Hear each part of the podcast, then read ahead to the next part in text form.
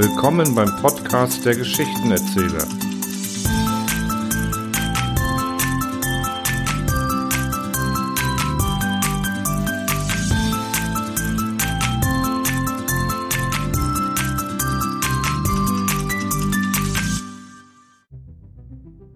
Das Paradies, der Himmel, der Garten Eden, das Al-Ashira, das Valhalla oder einfach nur die unendlichen Weiten des Universums. Wo auch immer unsere Seele, unsere Energie nach unserem Tode hingehen mag, nicht jeder ist damit einverstanden. Wie es unserem Protagonisten in der nächsten satirischen Novelle von Ludwig Thoma ergeht, erfahrt ihr gleich hier. Zu Risiken und Nebenwirkungen fragen Sie Ihren Priester, Pfaffen, Pater, Medizinmann, Mufti, Brahmanen oder sonstigen spirituellen Führer Ihres Vertrauens. Ludwig Thoma, der Postsekretär im Himmel. Zwei Tage vor Maria Lichtmess wurde der Postsekretär Martin Angemeyer zu München von einem echt bayerischen Schlaganfall derartig getroffen, dass er schon nach einer halben Stunde den Geist aufgab.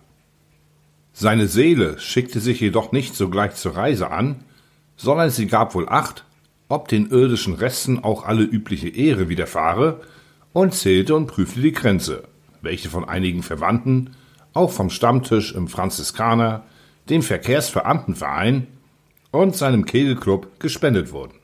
Sie bemerkte sodann noch mit Genugtuung, dass der Herr Postrat Leistel beim Begräbnis zugegen war, dass auch die Haushälterin Zenzi in Tränen zerfloss, und sie fuhr gen Himmel. Indes ein Quartett eines Männergesangsvereins eine erhebende Weise hören ließ. Da saß nun Sekretär Angelmeier im Vorraum des Paradieses und fühlte sich keineswegs so glückselig, wie man es nach den Schilderungen frommer Bücher eigentlich glauben sollte. Schon dass er nackend war, benahm dem an Ordnung gewöhnten Beamten die Sicherheit, und es wollte das Gefühl, ein respektabler Mensch zu sein und auch als solcher zu gelten, nicht recht in ihm aufkommen. Zudem fröstelte es den an überheizte Büroräume gewöhnten in dem Luftreich, und der Verdacht, dass es von irgendwoher ziehe, quälte ihn nicht minder wie die Unmöglichkeit, jemand zum Schließen eines Fensters auffordern zu können. Denn dieser Vorhof des Paradieses war nach drei Seiten hin eigentlich offen. Nur vom eigentlichen Himmel trennte ihn eine Wolkenwand, und zwischen den wundervollen Säulen, die ihn rings umgaben, konnte freilich die balsamische Luft ungehindert einströmen, desgleichen von oben, da sie kein Dach abhielt. Angermeier schickte seine Blicke missmutig in das unendliche Blau, das sich über ihn wölbte, und in die rosigen Fähren, die sich zwischen den Säulen auftaten. Diese Unbegrenztheit war ihm fremd, und was ihm fremd war, das war ihm nun einmal zuwider. Da stand, seine Unbehaglichkeit zu steigern, eine Menge von Leuten um ihn herum, die sichtlich nicht alle aus Bayern oder gar aus München gekommen waren. Er konnte im Gegenteil bemerken, dass es Menschen aus aller Herren Länder waren, gelbe, braune, schwarze, Leute mit langen Haaren, wie sie spinnerte Schwabinger tragen, Leute mit buschigem Wollhaar, Leute mit Zöpfen, kurzum zumeist fremdartige Wesen, deren er nie hold gewesen war, und die meisten verdrehten ihre Augen verzückt und selig und benahmen sich auffällig. Jedem einzelnen von ihnen hätte er in den Straßen seiner Heimatstadt verächtlich nachgeschaut, unter bissigen Bemerkungen. Jedem hätte er aus seinem Schalter heraus Respekt beigebracht, aber hier, so mitten unter ihnen, war er hilflos. Und, was das Schlimmste war, er gehörte eigentlich zu ihnen, oder schien wenigstens einer von ihnen zu sein. Dann, Zeit seines Lebens war er kein Freund von Kindern gewesen, und ihre Unarten, die von nachsichtigen Eltern womöglich noch gepriesen wurden, fielen ihm stets unangenehm auf und er war nie geneigt, ihrer Unerfahrenheit oder ihrer Jugend etwas zugute zu halten. Hier trippelten sie nun scharenweise vor seinen Augen herum und jauchzten, und niemand war da, der sie mit Strenge zur Ruhe gewiesen hätte. Ja, als er einen Bengel, der ihm zu nahe kam, einen ungezogenen Fratz nannte, schüttelte ein langhaariger, fader Kerl, der neben ihm stand, missbilligend den Kopf. Da drängte sich Angermeier unwirsch durch die Menge und stellte sich hinter eine Säule, um nur das Getue nicht mehr mit ansehen zu müssen. Seine Gedanken kehrten sehnsüchtig nach der Erde zurück, wo gerade heute, an einem Donnerstag, der Kegelabend stattfinden musste, und er beneidete die Glücklichen um ihr harmloses Vergnügen. Die Kollegen redeten gewiss von der Überbildung des Amtes, bekrittelten die Leistung des Vorgesetzten und erzählten, wie sie diesem und jedem die Meinung gesagt hätten, und sicherlich war auf diese Art die allergemütlichste Unterhaltung im Gange. Vielleicht würden sie heute auch an ihn denken und wohl gar mit Bedauern seine Abwesenheit bemerken. Er hatte freilich nicht das meiste zur Fröhlichkeit beigetragen, aber war immer pünktlich zur Stelle gewesen, hatte sich jederzeit als eifriges Mitglied gezeigt. Und wenn auf Zeit und Zustände geschimpft wurde, hatte es nie an seinem Beifall und seiner kräftigen Mitwirkung gefehlt. Ach ja, München. Angermeier seufzte tief, und der lästerliche Gedanke stieg in ihm auf, wie gerne er sich aus dem Elysium weg nach der bayerischen Hauptstadt versetzen ließe und wie bereit er wäre, mit einem Kollegen zu tauschen. Aber er war schon ein Pechvogel. Auf Erden hatte man ihn oft übergangen, ihm nie die verdiente Beförderung zuteil werden lassen, und wie er sich dann schimpfen und nörgeln doch im Innern zufrieden mit seiner Sekretärstellung abgefunden hatte, musste er weg, mitten unter den nackten, ekelhaften Schlawiner hinein. Angermeier! Er fuhr aus seinen Gedanken auf, als er seinen Namen mit einiger Ungeduld rufen hörte und sah einen großen Engel im Himmelsportal stehen, der ungefähr so aussah wie ein Genius vom Oberammergauer Passionsspiel und der jetzt die Hände vom Mund hielt und wiederum den schallenden Ruf ertönen ließ, Martin Angermeier aus München! Ja, ja, antwortete missmutig der Sekretär. Was wollen Sie's denn? Vielleicht ist es Ihnen endlich gefällig einzutreten? Ich komm ja schon, knurrte Angermeier und er schob sich langsam durch die Gaffer hindurch, die erstaunt über sein Zögern die Köpfe nach ihm umdrehten und die noch überraschter waren, als sie der Genosse ihrer künftigen Freuden mit groben Ellenbogen beiseite schob. Da bin ich, deswegen brauchst du nicht zu plären, sagte der Sekretär zum Engel, der den merkwürdigen Gast mit leuchtenden, kugelrunden Augen maß. Ich habe dich mindestens dreimal gerufen, sprach er dann mit leisem Tadel. Von mir aus sechsmal, erwiderte Angermeier mit einer im langjährigen Scheiterdienst erprobten Grobheit, und er setzte beinahe feindselig hinzu, für die Arbeit werden es wahrscheinlich auch noch bezahlt werde. Dein Ton ist ungehörig, sagte der Engel. Hier ist ganz und gar nicht der Ort für solche Äußerungen, mein lieber Angermeier. Ich bin deine Lieber, verstehen's mi? Und die Sauen haben wir auch noch nicht zusammen gehüter. Und drinnen bin ich der königliche bayerische Sekretär. Das merkst ihr, na? Ja, das bist du gewesen. Und jetzt bist du eine Seele und sonst nichts und hast dich in die Hausordnung zu fügen. Wo ist denn die eine Hausordnung?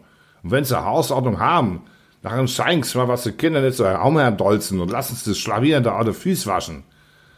Das war eine Hausordnung, verstehen Sie mich? Da können Sie mir verzeihen vor einer Hausordnung, aber nicht an Königen Sekretär, der wo seiner Lebtag gewiss hat, was sich gehört.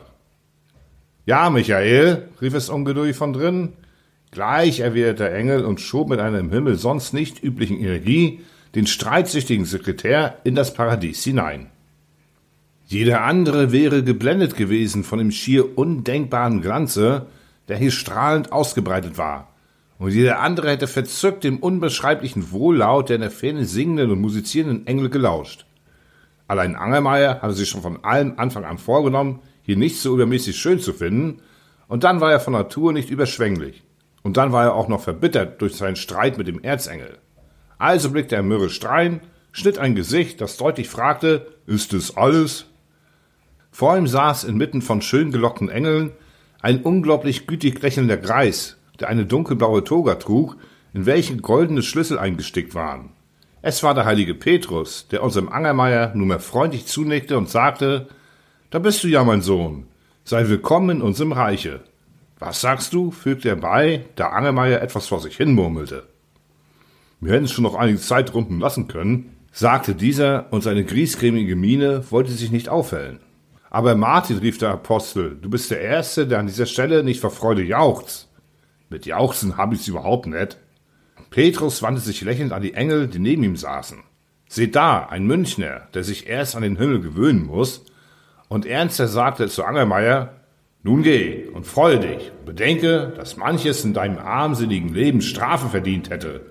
Aber es ist dir Mitleid erwiesen worden.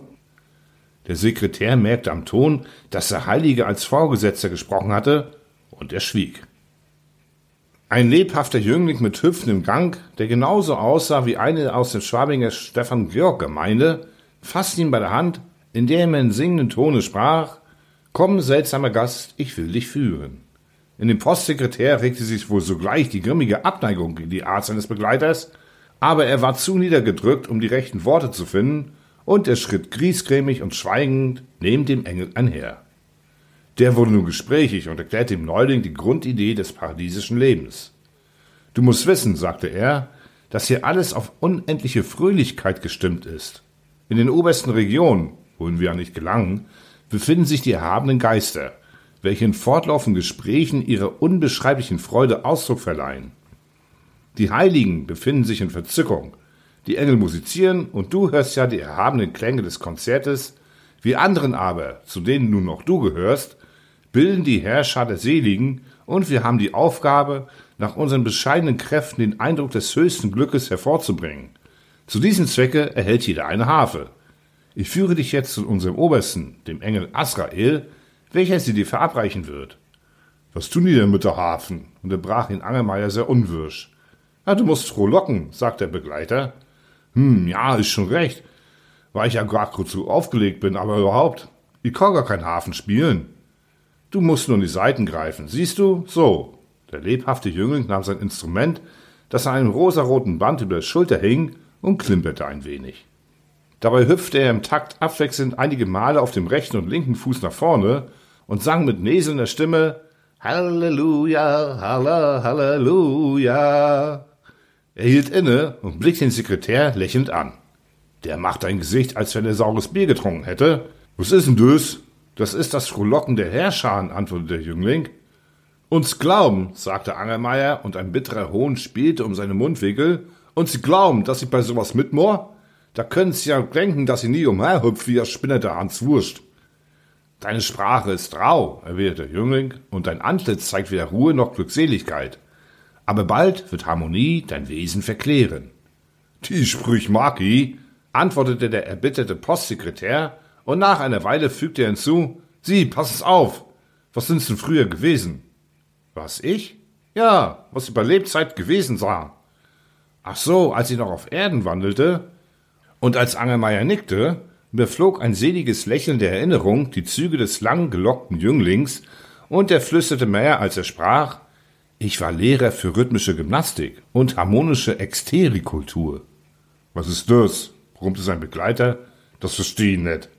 Ich lehrte die Jugend sich rhythmisch bewegen und, ah, jetzt schrie der Sekretär, ich hab's mir gleich denkt, a Schlawine, a Tanzmaster. Und wenn einer soll was lernen, frohlocken oder sonst Schmarrn, jetzt haben sie Zeit, dass sie einer verziehen, sonst nimm er ihm die Harfen und schlag einer umeinander damit. Der Jüngling entfloh mit einem Schreckensruf und ließ Angermeier alleine zurück, mitten in einer mit Linien verstandenen Wiese, auf der er sich nun hinsetzte, voll innerlichen Zornes über das Schicksal, das eines königlichen Sekretärs dazu brachte, nackend im Grünen zu weilen. Er starrte grimmig vor sich hin und überdachte die Möglichkeiten, von ihr zu entrinnen. Da sich ihm keine zeigen wollte und da er sich immer mehr darüber klar wurde, dass seine Versetzung diese Gegend eine definitive wäre, bestärkte er sich in dem Entschluss, jede Zumutung abzulehnen, die mit seinem Charakter, seinen Neigungen und vor allem mit seiner Beamteneigenschaft nicht in Einklang waren. Er wurde in seinen Gedankengang unterbrochen. Zwei riesige Engel ergriffen ihn, jeder bei einem Arm, und entführten ihn so schnell und gewaltsam, dass seine Füße den Boden kaum mehr berührten. Aber seltsam, Angermeier empfand gegen diese Begleiter weit weniger Widerwillen als gegen jenen sanften Jüngling, und die Gestalten, die Gesichter, die Manieren dieser ungefügten Geister muteten ihm beinahe vertraut an, so dass er trotz der rasenden Schnelligkeit, mit der er vorwärts getrieben wurde, in höflichen Ton zu fragen versuchte, Entschuldigungsbitte, halt's Maul, schrie der Engel zur Linken. Oh, guck's, Landsmann, rief der Angelmeier erfreut und machte einen Versuch, stehen zu bleiben, aber er wurde mit unwiderstehlicher Gewalt fortgerissen, und so keuchte er atemlos, Sagen's mir doch schon, wo sind Sie denn her? Wenn du es schon wissen willst, brüllte der Engel zu Rechten, wir waren im Klosterhaus Knecht in Andechts. Jessas im Andechts? jauste der Sekretär und wunderkühle Nachmittage hinter den Maßkrügen des Brautstübels fiel ihm ein. Er schnalzte unwillkürlich mit der Zunge. Und an Backstein und am Radi setzte er die Reihe der seligen Erinnerungen fort. Mit wie wenig kann ein Mensch doch glücklich sein, und zu was braucht man ein solches Paradies, wenn man es auf Erden hat? Sein Herz fühlte sich so hingezogen zu diesen groben Geistern. Was tun's denn mit mir, Leutlein? fragte er beinahe zärtlich. Wir geben dir nachher noch schon mit, Leutlein, sagte der Engel zu Linken, Rausschmeißen tun wir die, rief der Engel zu Rechten. Und kaum waren dem Engel die Worte entfahren, so fühlte sich Angelmeier von einem heftigen Wurf einige Stufen abwärts geschleudert, mit dem Kopf in gefrorenen Schnee gefahren, und tausend Sterne flimmerten vor seinen Augen. Ein Tor fiel donnernd hinter ihm zu. Er erwachte von dem Fall und der kühlen Luft, die um ihn strich. Er rieb sich die Augen und sah sich hinunter mit entzückenden Erstaunen, denn er war bekleidet und er sah sich um und erkannte den lieben alten Rathausturm, dessen beleuchtete Uhr die dritte Morgenstunde zeigte. Da meinte er froh, dass er im Brauhaus eingeschlafen war und alles nur geträumt hatte, bis auf den Hinauswurf. Der war erlebte Wirklichkeit.